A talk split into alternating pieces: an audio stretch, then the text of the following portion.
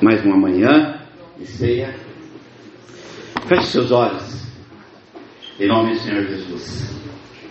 O tema dessa pregação é o que há no seu coração.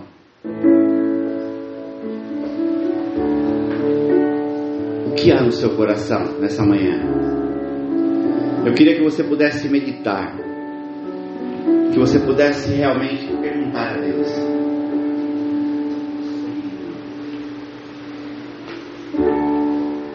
Porque na verdade, dentro de nós, há lembranças, há sentimentos, há pensamentos que devem ser colocados diante de Deus. Que você nessa manhã aquebrante o seu coração, a sua alma diante do Senhor e fale para Ele: Pai, eu quero receber de Ti, Pai, a Tua palavra, o Teu poder, a Tua glória. Declare. Nome de Jesus, Pai.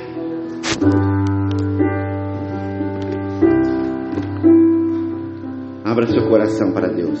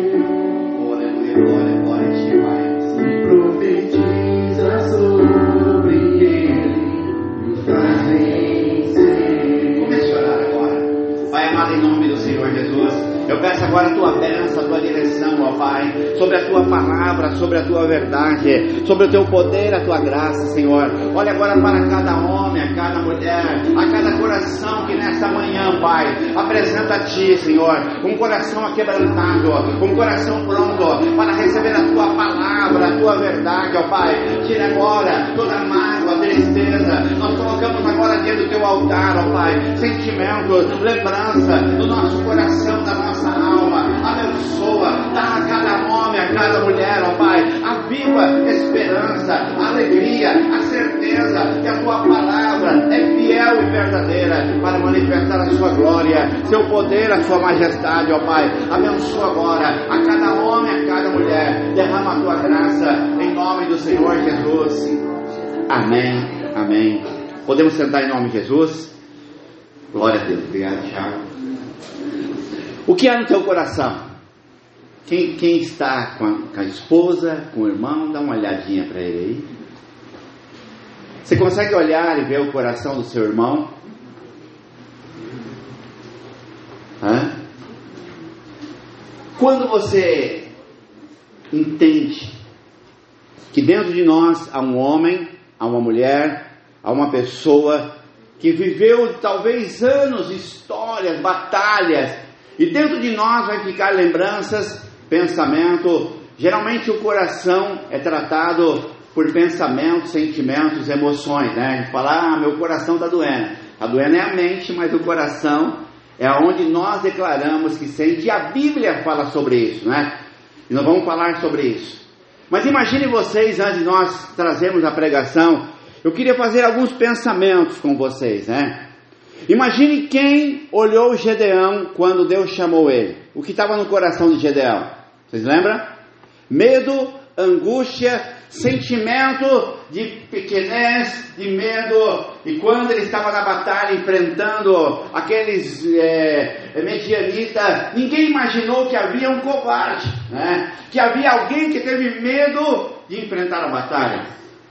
Quem olha para Moisés lá com o Faraó, deixa o meu povo ir, o povo de Deus, né? não imagina que ele não tinha medo, não sabia falar, não queria ir, não queria estabelecer, amém? Quem olha Elias na caverna, o coração de Elias fala, mas que coisa, ele não era um profeta que enfrentou a Baal. É interessante porque dentro de nós existe fraquezas, existem sentimentos que nós temos que tratar diante do Senhor. E quando é tratado diante de Deus, nós chegamos a uma condição que as pessoas olham e falam: Eu não acredito, né? Que este homem, que essa mulher, talvez foi isso, foi aquilo, e de repente hoje chegou nessa condição. Quando Deus chamou o povo para sair da terra da escravidão e para ir para a terra prometida, no coração do povo havia o que? Escravos, amargurados, presos, Deus esqueceu de nós. E de repente Deus vai lá e liberta o povo e prepara para eles um tratamento. Né? Um tratamento para que quando eles chegassem na terra prometida, eles pudessem o que, irmãos? Quando o povo chegasse na terra, eles tinham que fazer o quê? Na promessa. Descansar? Não, né? Eles tinham que de repente falar: Ah, agora chegamos à minha promessa, chegamos à minha terra. É interessante porque Deus nunca deixou o homem sem trabalho. O homem e a mulher sem trabalho, ele não sobrevive sobre a terra. Amém? Acho que o microfone está alto, eu acho. Então, se eu gostar pouco. Então, quando nós entendemos isso, que Deus deixou Adão e Eva para o que, irmão, na terra prometida? Para tratar, para cultivar, para adorar, para manifestar a glória. Quando Deus traz o povo do deserto, no deserto, vai tratando as pessoas para chegar na terra prometida, não com o coração escravo, com o coração e uma mente escravizada no passado. Tanto é que de todos que saíram né, da terra da escravidão, só dois prevaleceram, que era Josué e Caleb.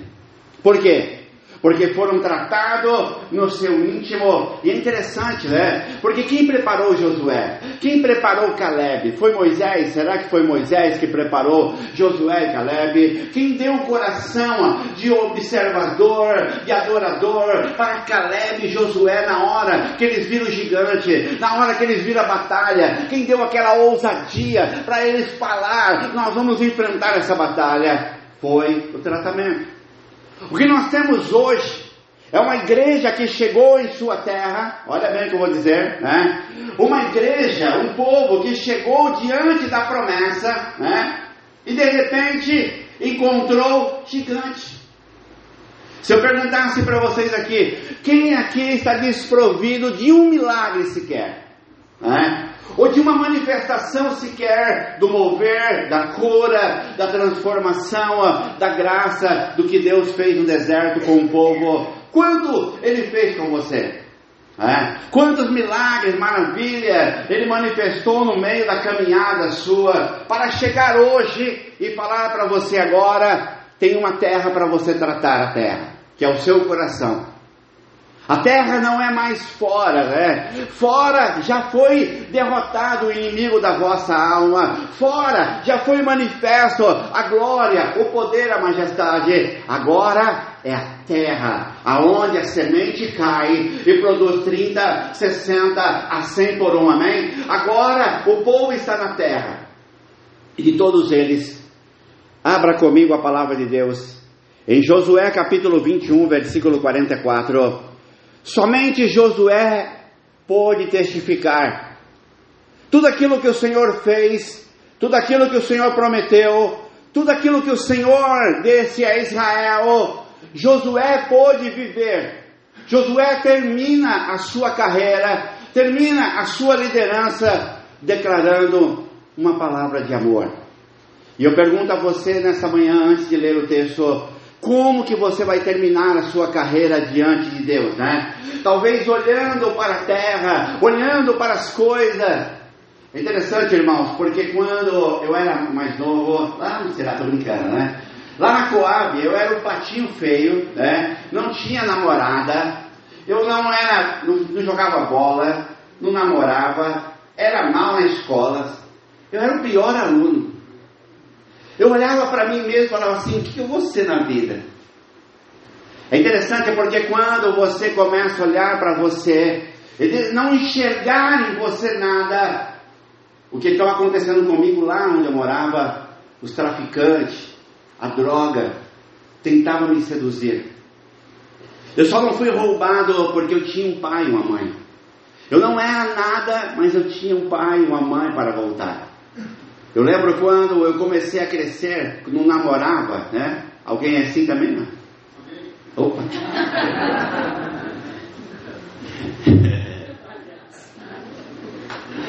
É interessante porque eu ficava assim, acho que eu não vou casar, né? Aí no baile a Silvia me encontrou. Eu estava perdido. E um cara que quando namora, ele vira bêbado, sabia? Porque na hora de dançar, você sabe que você não vai ser escolhido você vai beber. E eu ia beber com meus amigos. E quando a Silvia me encontrou, né, ela olhou para mim e falou: É eu? Não, o outro não. Interessante porque quando ela me encontrou, eu comecei a arrumei um bom emprego, eu, eu comecei a entrei na faculdade e ali naquele momento a minha vida seria levada para um lugar de pura destruição. E aí Deus me encontrou. E aí Deus começou a trabalhar no meu coração, na minha alma, de péssimo aluno, de péssimo homem, de péssimo referência, Deus começa a resgatar a minha vida e começa a me dar oportunidade, como deu a cada um desses aqui, que tinha medo, que era covarde, que era angustiado, sofrido. Deus começou a lançar a palavra ao meu coração, à minha alma. Ele começou a plantar na minha mente pensamento, sentimento, atitude, e eu comecei a tirar de dentro para fora aquilo que machucava o meu coração, a minha alma. E eu comecei a ver a palavra do Senhor se cumprindo em mim. Porque é muito fácil olhar a palavra se cumprir à nossa volta, porque sinais e maravilha, milagres acontecem a toda hora, porque Deus é Pai, Deus cuida, Deus trata, Deus alimenta, Deus realmente faz milagre e maravilha. Amém, irmãos? Você imagine que Gedeão pediu para Deus um sinal, né? Olha, se é tu comigo, que essa lã possa. Ele pediu sinais externos. Né? Ele não pediu sinal interno. Você entendeu isso? Geralmente as pessoas pedem, olha, eu quero que o sol, eu quero que a lua, eu quero o carro, eu quero a transformação, e as pessoas não vê aquilo que manifesta dentro de nós, que é o maior milagre. Foi isso que eu aprendi na minha vida. Não importa o que vai acontecer fora, aleluia. O que importa é quem o Senhor vai transformar na minha vida, aleluia. Amém? Porque um homem e uma mulher com o coração centrado na palavra, na verdade, ele prospera as mãos, os pés, aonde esse homem, essa mulher vai, aleluia. Ele vence a batalha, porque a força nossa nunca estará no exterior, naquilo que possuímos, aleluia. A maior força de um homem, de uma mulher de Deus, está na palavra que transforma o seu coração, a sua alma, a convicção de acordar a toda manhã e falar neste dia, Deus vai realizar grande proeza sobre a minha vida, sobre o meu coração, a minha alma, em nome do Senhor Jesus. Amém, irmãos? Porque o grande milagre na minha vida é que eu nunca acreditei em mim mesmo, aleluia. E o Senhor me fez acreditar que eu poderia ser.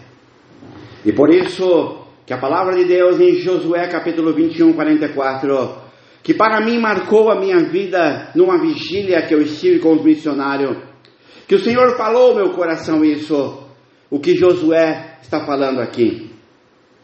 O Senhor lhe deu, Josué 21, 44, o Senhor lhe deu repouso ao redor, sobre tudo que havia jurado aos seus pais, nenhum dos seus inimigos resistiu diante deles.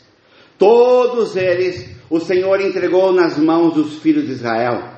Nenhuma promessa falhou de todas as boas que o Senhor falara à casa de Israel.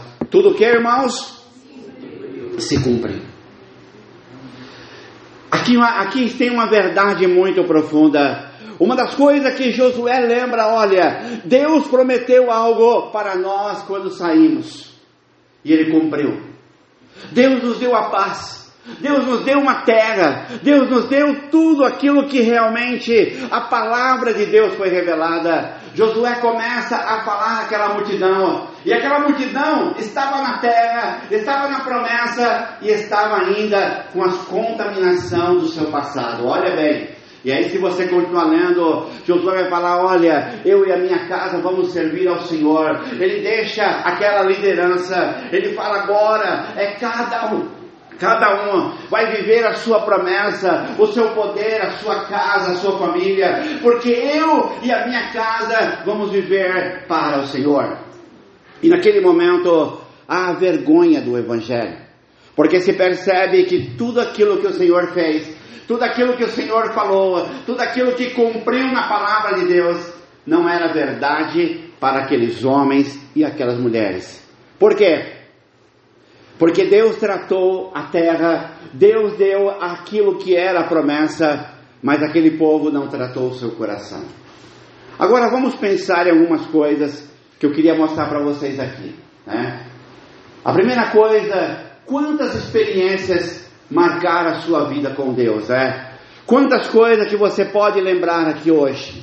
Quantas promessas, quantos livramentos, quantas libertações. Você tem anotado, né? No seu coração, aleluia. Você pode chorar, você pode lembrar, você pode falar para alguém: olha, um dia eu estava dessa maneira. Qual é essa lembrança que está no seu coração? Para você falar assim: não, olha, por mais que haja batalha, por mais que haja luta, por mais que eu estou passando por dificuldade, eu lembro o dia que o Senhor libertou a minha vida, aleluia. Eu lembro quando eu estava numa caverna, Ele foi me visitar. Eu lembro quando eu estava passando por dificuldade, Ele abriu uma porta para mim. Eu não tinha visão do futuro, eu não tinha profissão. Aí Deus veio, colocou a mão, aleluia, e estabeleceu algo tremendo. Quem tem a primeira cartinha que recebeu do namorado, diga amém.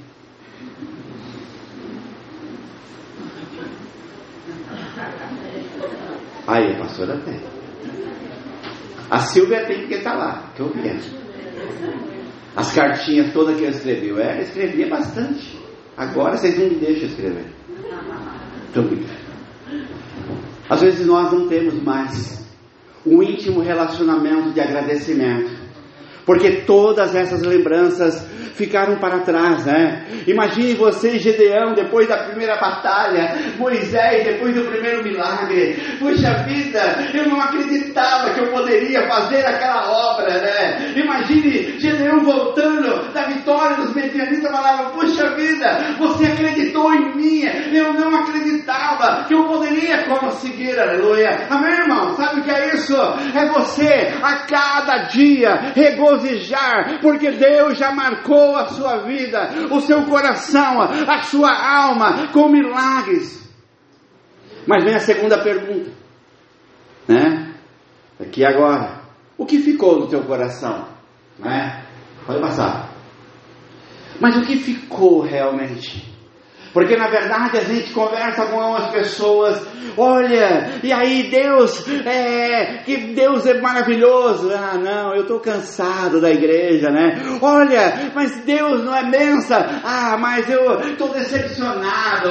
Eu, irmãos, olha, eu fico pensando, vocês sabem quanto eu já trabalhei nessa igreja aqui, né? Não sei se vocês sabem, né? O quanto talvez eu já fiz, mas no meu coração não existe nenhum nenhuma mágoa, nenhum arrependimento, nenhum momento de pensamento, ah, eu não deveria, porque todas as coisas foram maravilhosas, o choro, a lágrima, a dor, a perda, tudo o Senhor transformou em alegria.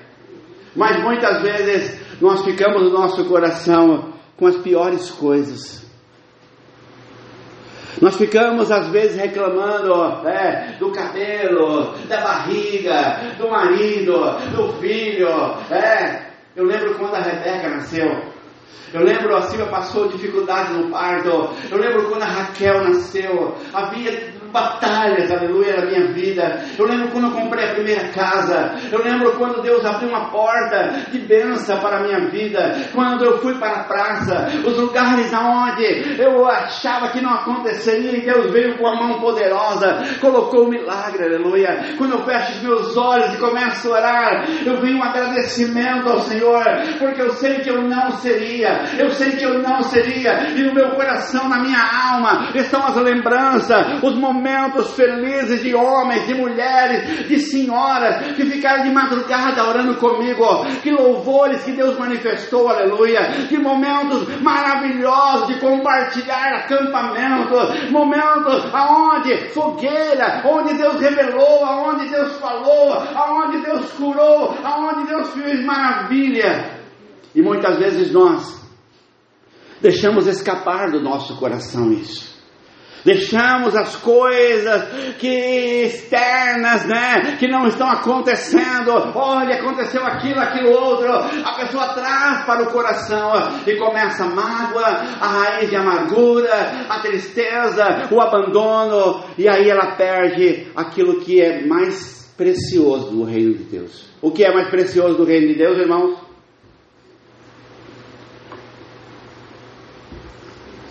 O que é mais precioso? Hã? O que Jesus deu aos discípulos? Deu lá um dinheiro, deu lá sabedoria, deu para eles o seguinte: olha, depois que eu for embora, vocês vão ter aflições. Olha que legal. Olha, depois que eu for embora, vão perseguir vocês todos. Ah, é, Jesus? É. E tem uma coisa ainda pior: da sua casa vai ser o maior inimigo. O quê? Agora da minha casa ainda mais? Sim. Mas o que ele deixou para eles dentro do coração deles? Hã? O Espírito Santo, o Espírito Santo viria é, para convencer eles que eles deveriam continuar, que eles deveriam conhecer o juízo, deveriam ter, mas o que ele deixou para eles, aleluia? Hã? Hã? A palavra? A palavra já estava desde o tempo de Abraão, de Isaac, de Jacó. Eles liam no templo, eles olhavam, no templo eles liam a palavra. Mas o que Jesus deixou para eles? O poder. Olha, em meu nome expulsarão demônio, curarão o enfermo, farão obras maiores. Mas logo em seguida eles ficaram com medo. O que Jesus deixou para eles? A graça. Pela graça sois salvos, aleluia. Vocês são salvos, fica tranquilo, não morrer, vocês vão ser apredejados, mas a graça vai salvar vocês. Ele deixou algo tão profundo que os irmãos e irmãs hoje se perdem, porque na verdade a nossa visão é curta, né? Ai, o que eu tenho para comer, o que eu tenho para me alimentar, o décimo terceiro não vai dar para comprar o presente. Ele deixou em nosso coração a vida eterna, aleluia. Deixou a eternidade, o lugar onde ele garantiu, aleluia, as portas do inferno não prevalecerão, aleluia, e vocês estarão comigo no reino de poder e glória e autoridade em nome de Jesus. Amém, irmãos? Então ele deixou, pode passar, a visão futura. A visão que eu tenho, que as coisas tudo colabora para o bem. A visão que, olha, eu estou vivendo uma luta, uma batalha, mas o meu redentor vive, aleluia. Amém? Eu estou passando por situações adversas, mas Deus já agiu e vai agir sobre a minha vida. Por isso que muitas vezes eu pergunto para um irmão, para uma irmã, como está a tua visão? Diante do teu coração, Está olhando, olha, eu estou indo para a glória do Senhor, eu estou buscando força para viver mais. Ou cada dia você vai desistindo? Cada dia eu vou abrindo mão, cada dia eu vou deixando, deixando aquilo que é o sentimento externo dominar o meu coração, a minha alma. A cada dia o coração vai virando de pedra, a cada dia, de vez de adorar e louvar ao Senhor, eu vou deixando de buscar. Abra comigo em Mateus capítulo 6, versículo 19. Vamos ler dois versículos. Porque na verdade o acúmulo de pensamentos e sentimentos é que pesa. O acúmulo de coisas que nós colocamos em nosso coração, em nossa alma, ah, vai acumulando em nós ah, a minha vida, a minha história. Imagine, irmãos, que antes, imagine você antes. Já imaginou? Imagine aí. Como que você, como eu falei para vocês, eu antes era feio, agora estou mais bonito. Eu tenho certeza, se eu colocar duas fotos minhas, falar assim, esse é um horror. Foi milagre. Eu tenho certeza. E você também, viu, irmão? Dá risada não. É. Se você olha para o seu guarda-roupa, você. Como que é? Eu sei, o meu, uma calça, uma blusa. Como que era o seu sapato? Como que era a sua condição? Você estava oprimido, talvez tão aprisionado em certas coisas, e de repente o Senhor te liberta. Oh, aleluia! É aquele momento livre. Ah, estou liberta, aleluia! Glória, glória a Deus. Você conhece acumuladores? É? Que vai pegando coisa, vai acumulando, nem usa em casa, e vai pondo aquele monte de coisa. Chega na casa daquela pessoa, aquela montoeira de coisa, que não sabe nem para quê. E você fala, mas tira essas coisas daqui, essa montoeira. E muitas vezes assim está o nosso coração. Está cheio de pensamento, sentimento, e de repente acumulamos pensamentos, coisas que está aqui. A palavra de Deus em Mateus capítulo 6, 19. Não acumulei tesouro sobre a terra, onde a traça e a ferrugem corrói, onde o ladrão escava e rouba, mas ajunte tesouro no céu, aonde a traça e a ferrugem não corrói, onde os ladrão não escava e nem rouba, porque onde estiver o seu tesouro, aí está o teu coração. Ele fala: olha, cuidado, porque você está acumulando coisa e o teu coração vai estar ali, aleluia. Se os seus pensamentos, sentimentos não forem bons, ali estará acumulado os seus pensamentos, sentimentos também. Aonde o teu medo, a tua angústia vai dominar o seu corpo, vai dominar a sua alma. Agora vamos ler o outro, Provérbios capítulo 4, versículo 20. Provérbios 4, 20. Filho meu, escuta as minhas palavras e presta atenção nos meus ensinamentos. Não deixe que se afaste os teus olhos. Guarda aonde, irmão? Mais no íntimo do teu coração. Porque são da vida que se encontra a saúde para o teu corpo. De tudo que deve guardar, guarde bem teu coração, porque dele procede a vida. Aleluia. Amém? Ele fala: Olha, guarda a minha palavra no íntimo do teu coração, aleluia, porque aonde estiver a minha palavra vai trazer vida, vai trazer saúde, vai trazer cura. E eu pergunto para você, neste momento aonde nós estamos vivendo um tempo de guerra, de batalha, como está a palavra de Deus, aleluia? Como está a, a virtude do Senhor no seu coração, na sua alegria, no seu dia a dia? Aonde está a palavra na sua boca? Nós começamos a olhar para o mundo e começamos a olhar para as coisas do mundo. Ah, é melhor o mundo do que a igreja, é melhor ah, os, talvez as músicas, e não sabemos mais adorar ao Senhor, porque a nossa vida começa a ser contaminada.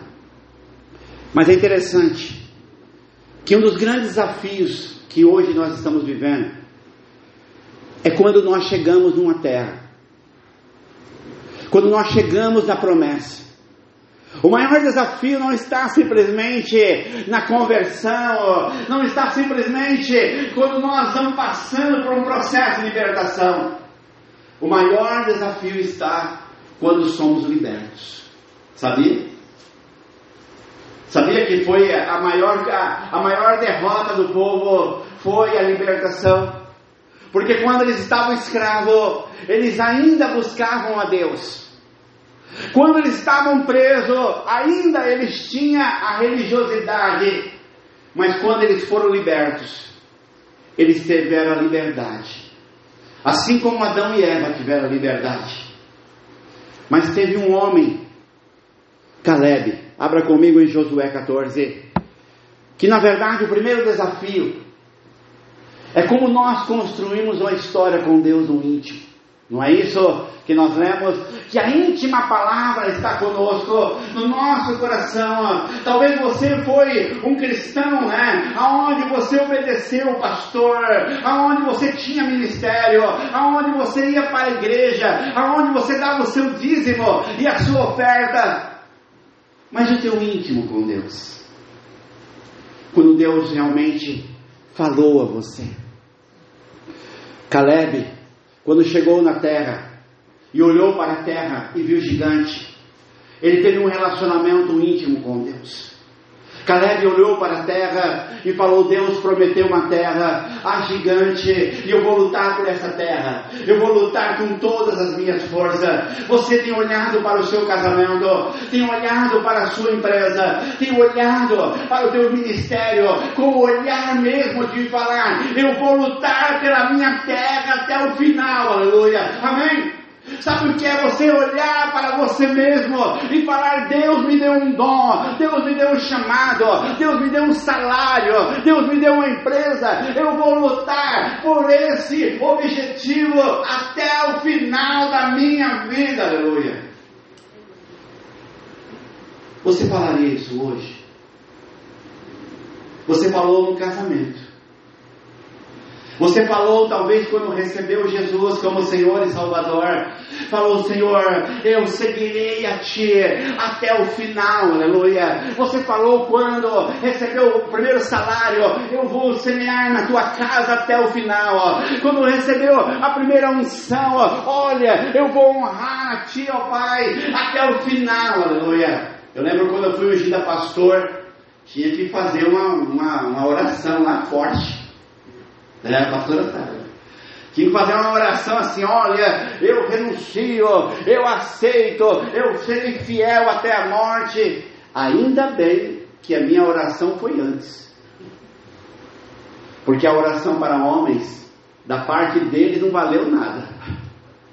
Da minha parte, a minha oração não era para homens, não era para a igreja foi no primeiro dia que Deus falou comigo, quando eu ia me batizar, olha, eu te colocarei como pastor. Eu falei para ele, aleluia, amém. Eu não falei para homens. O meu coração se alegrou e falar, Senhor, obrigado por me chamar. Eu quero e viverei esta obra de poder e glória e autoridade.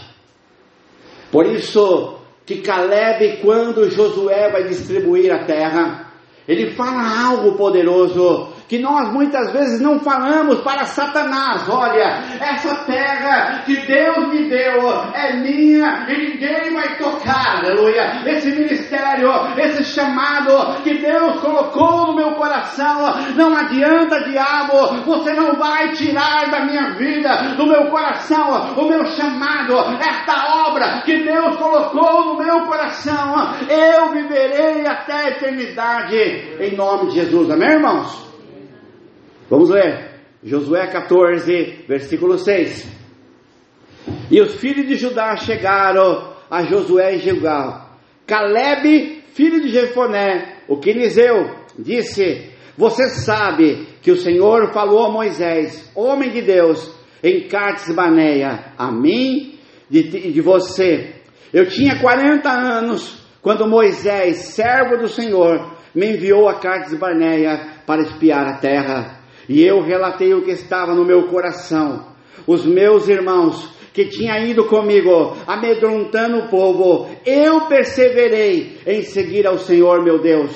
Então Moisés, naquele dia, jurou, dizendo: Certamente a terra que você pôs o pé, os seus filhos é herança perpétua, pois você perseverou em seguir o Senhor teu Deus. Agora, eis que o Senhor me conservou com vida o que me prometeu. 45 anos se preparou desde que o Senhor falou as palavras a Moisés. Quando Israel ainda andava no deserto, agora eis que estou com 85 anos. 85 anos ele fala: O meu coração não se amedrontou, aleluia. Os meus irmãos, aleluia, se amedrontaram. Olha o que ele diz: Quando eu pisei naquela terra, eu olhei para ela, eu falei: Essa terra é terra que Deus me deu, aleluia. Você precisa, irmão, irmã, pisar na tua terra, pisar na promessa e falar: Essa terra que mana leite e mel, aleluia. Pode ter gigante, eu posso passar batalha, esse casamento, essa esse chamado. Deus marcou a minha vida, aleluia. E eu quero vencer, eu vou prevalecer em nome do Senhor Jesus, amém, irmãos? Por isso que todo dia eu oro pela minha família porque é a minha família, é a minha casa, aleluia. Eu não vou deixar o diabo roubar a minha promessa e a minha história. O segundo desafio é estabelecer uma conduta Abra comigo em 1 Pedro capítulo 2. Eu lembro muitas pessoas aqui da igreja eram soldados de Cristo. Ou muitas pessoas que começaram saltando, correndo, pulando, fazendo a obra. Eu lembro de pessoas felizes no seu casamento, pessoas que tinham é, no seu trabalho a maior alegria, a maior satisfação. E muitas vezes nós deixamos escapar que é a conduta. As pessoas pensam que, pensam que, vocês veem que não é fácil, a gente vai ficando velho, né? Eu estou ficando velho, cabelo caindo, subir uma montanha não é fácil para orar, né? Mesmo rouco, vocês veem minha voz, né? De vez em quando de manhã, oh, irmão, paz Senhor, Deus abençoe. Até minha voz voltar, irmãos, é, demora, não, eu não estou triste, não estou cansado. Eu acordei já meio baqueado, refluxo e tudo mais, aleluia, né? Mas vai ser assim mesmo, é, é interessante porque eu posso o meu corpo, eu posso talvez a minha velhice. Ah, o bispo já está meio cansado, mas eu estou lá. Eu vou indo. Sabe por quê? Porque é conduta. Não é o corpo. Se você deixar a sua mente, o seu corpo dominar a sua mente, o seu coração, ó, você vai desistir, né? Se os teus olhos olhar para a terra, ai a guerra, ai a luta, ai a dificuldade, o seu corpo vai declinar e a conduta vai ser olhar para a terra e falar: tem gigante demais, vamos voltar para a escravidão, vamos deixar de adorar, vamos deixar de louvar, porque a conduta foi o que o Senhor curou. Amém, irmãos? Ele não curou o corpo pecaminoso. Ele não deu aos discípulos nenhum tipo de força, senão conduta.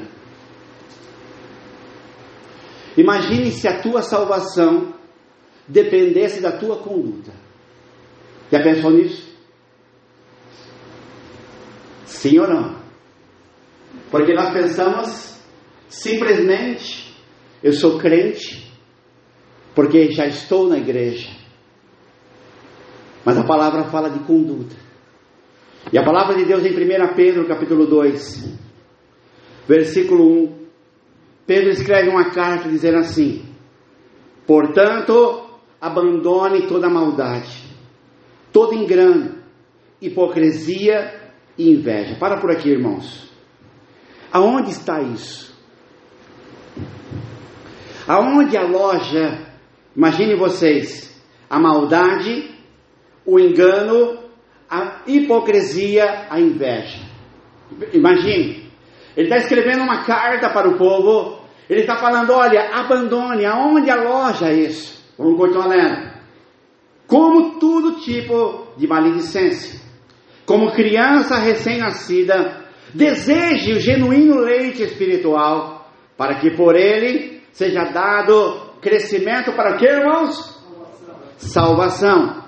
E se que vocês já têm experiência do que o Senhor é bondoso, chegando a Ele como pedra que vive, rejeitada assim pelos homens, mas para com Deus eleita e preciosa. Também vocês, como pedra que vive, são edificados casas espirituais para ser sacerdócio santo, a fim de oferecer sacrifício espiritual e agradável a Deus por meio de Jesus Cristo. Por isso está na Escritura: Eis que põe em Sião a pedra angular, eleita e preciosa. Aquele que nele crê não será o que, irmãos? Envergonhado, aleluia. Sabe o que é a pedra angular? Sabe o que é a pedra angular, irmãos? Quem é edificador sabe a pedra angular para os edificadores daquela época era a pedra que sustentava o prédio, né? A pedra angular é aquela que dá sustentação para o edifício não cair. Ele fala: olha, nós que temos recebido o poder e a glória, possamos tirar toda a maldade, maledicência para ser casa espiritual. Porque aí a gente parte para aquilo que é que Josué e Caleb encontraram. Porque Josué e Caleb não receberam uma oração de Moisés, né? Todos receberam a oração, todos receberam a palavra de coragem, de ousadia, de ministração. Mas só Josué e Caleb foram libertos.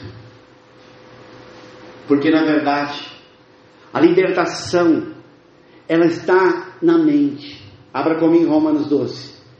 Porque na verdade o Evangelho, ele passa todo mundo, né? O Evangelho vem como Jesus veio naquele dia lá curando o cego, o leproso, ah, todos foram curados. Quantos voltaram para agradecer, né? O Evangelho, ele tem poder de alcançar o ímpio, o crente, o não crente. Você acha que Deus não está alcançando agora? Qualquer pessoa de qualquer religião ele está alcançando, porque Ele é Deus. Amém? O poder do Evangelho é bondade, é caridade, é amor, é paz.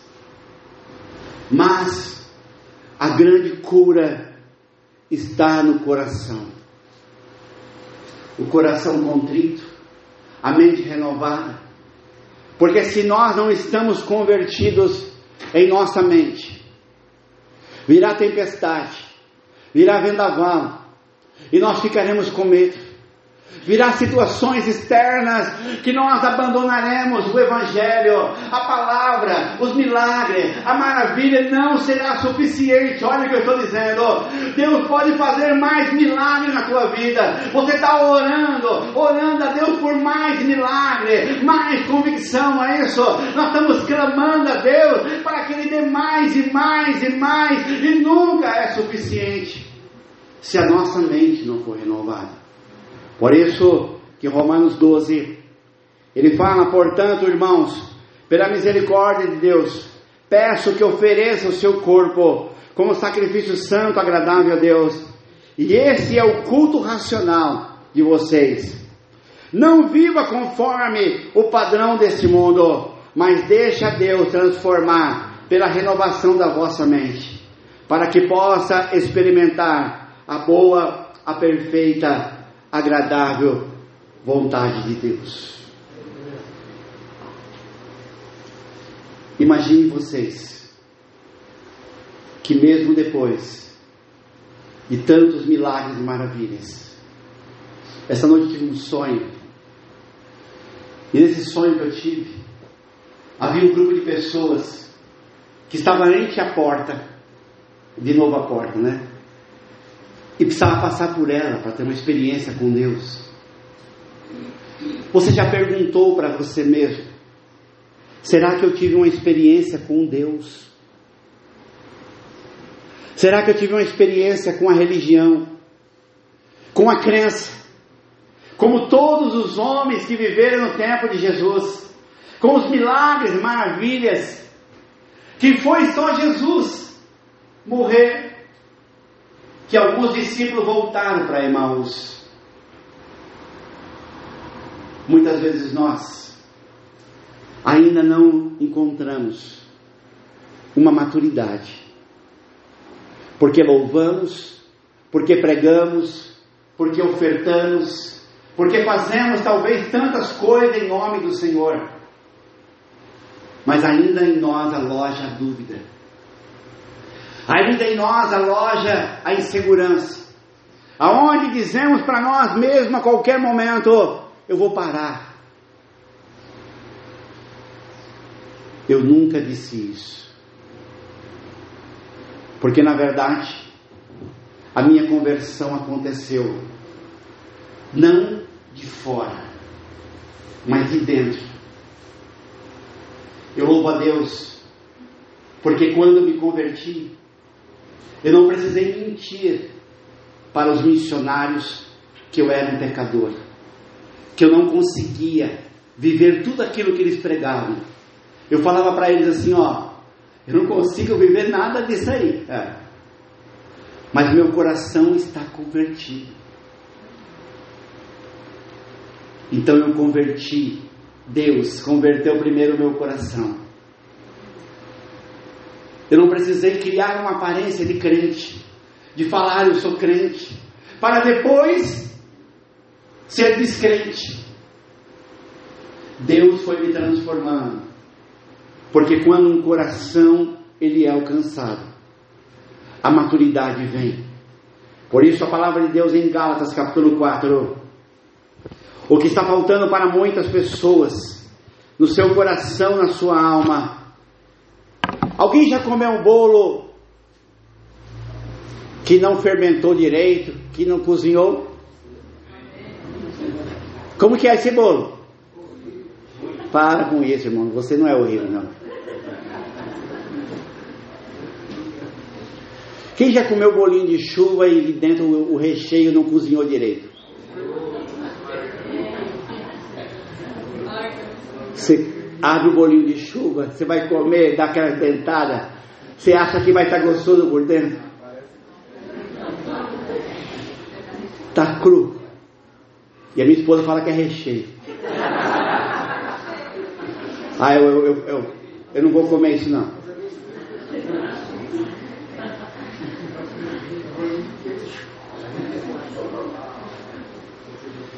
Se o Espírito Santo vir agora, no seu coração, o que ele vai encontrar? A esperança. Às vezes eu passo eu passo um vídeo para as pessoas, eu passo coisas que Deus está falando. Se eu falasse assim para elas, olha, Deus falou comigo isso aqui, elas assistiriam. Porque o efeito do homem tem mais poder do que o Espírito falando com ela. Por isso que eu não faço isso.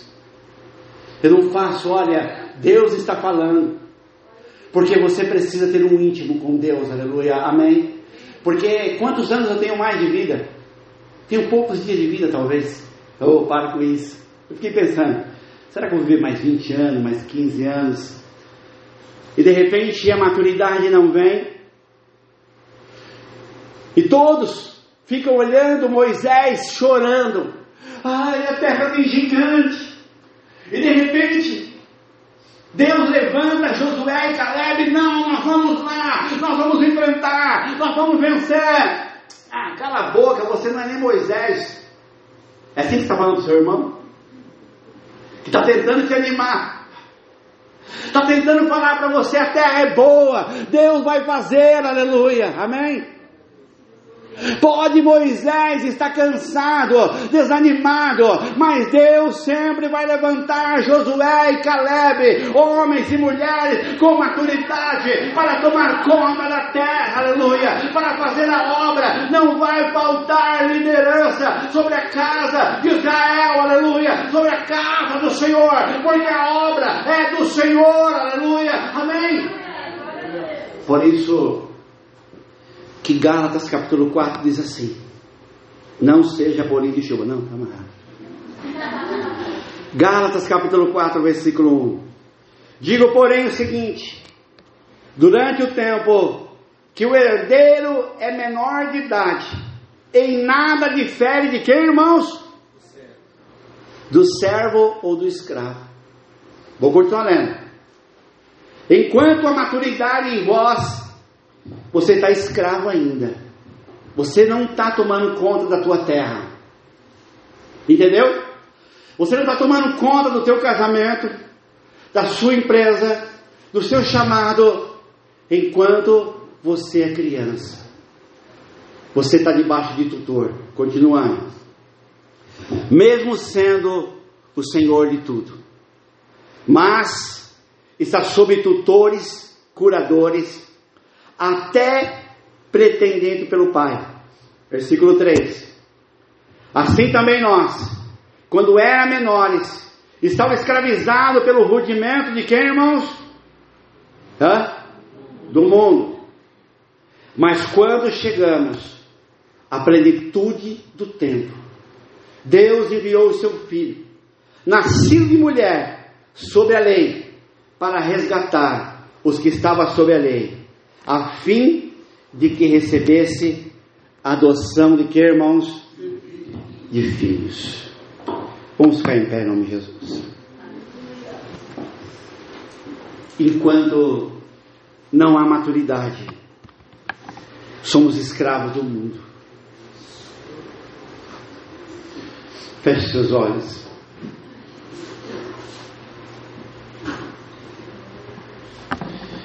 Você imagine,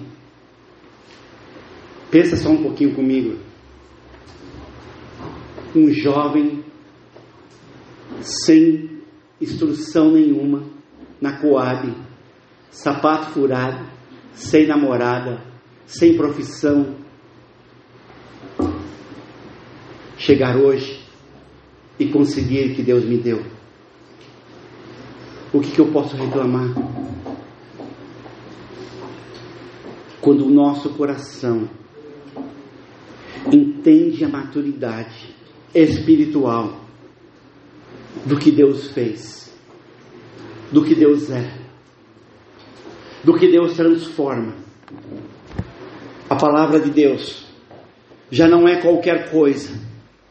A ministração, a oração, o jejum já não é qualquer coisa. Você está estudando, estudando, estudando. Você está buscando, buscando, buscando. Mas nunca vai satisfazer a sua vida. Porque na verdade, você nasceu numa família, você viveu uma história que nunca vai se apagar. Você pode colocar remendo, tentar remendar o seu coração com proposta, com coisas, não vai ser curado nunca. Porque a cura está no renovar. Renovar é ser liberto liberto de pensamento, sentimento que rouba o teu coração, a tua alma. Talvez você encontrou, no primeiro momento, o Deus que carregou você no colo, que deu amor, que deu carinho para você, que deu momentos que você falou aleluia. Os discípulos viveram momentos dos melhores que a terra produziram.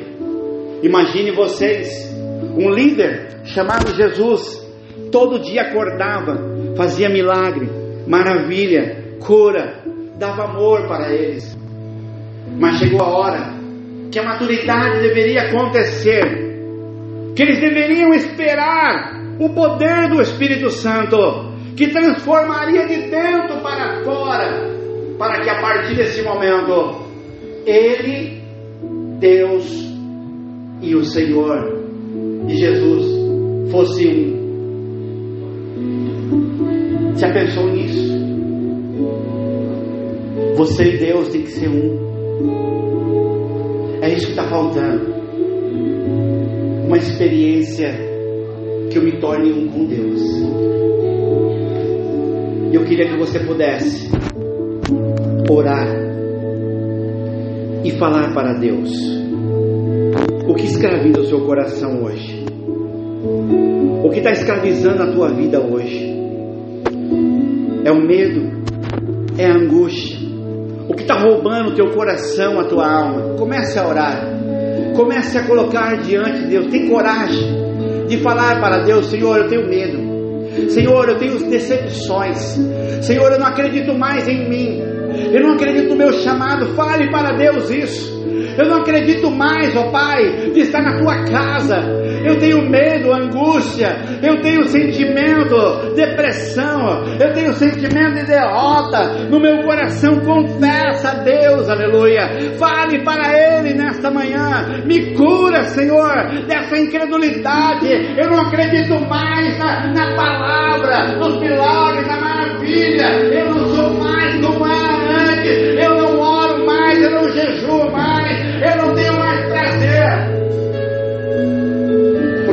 você fala, Deus ele ouve no íntimo do teu coração e te cura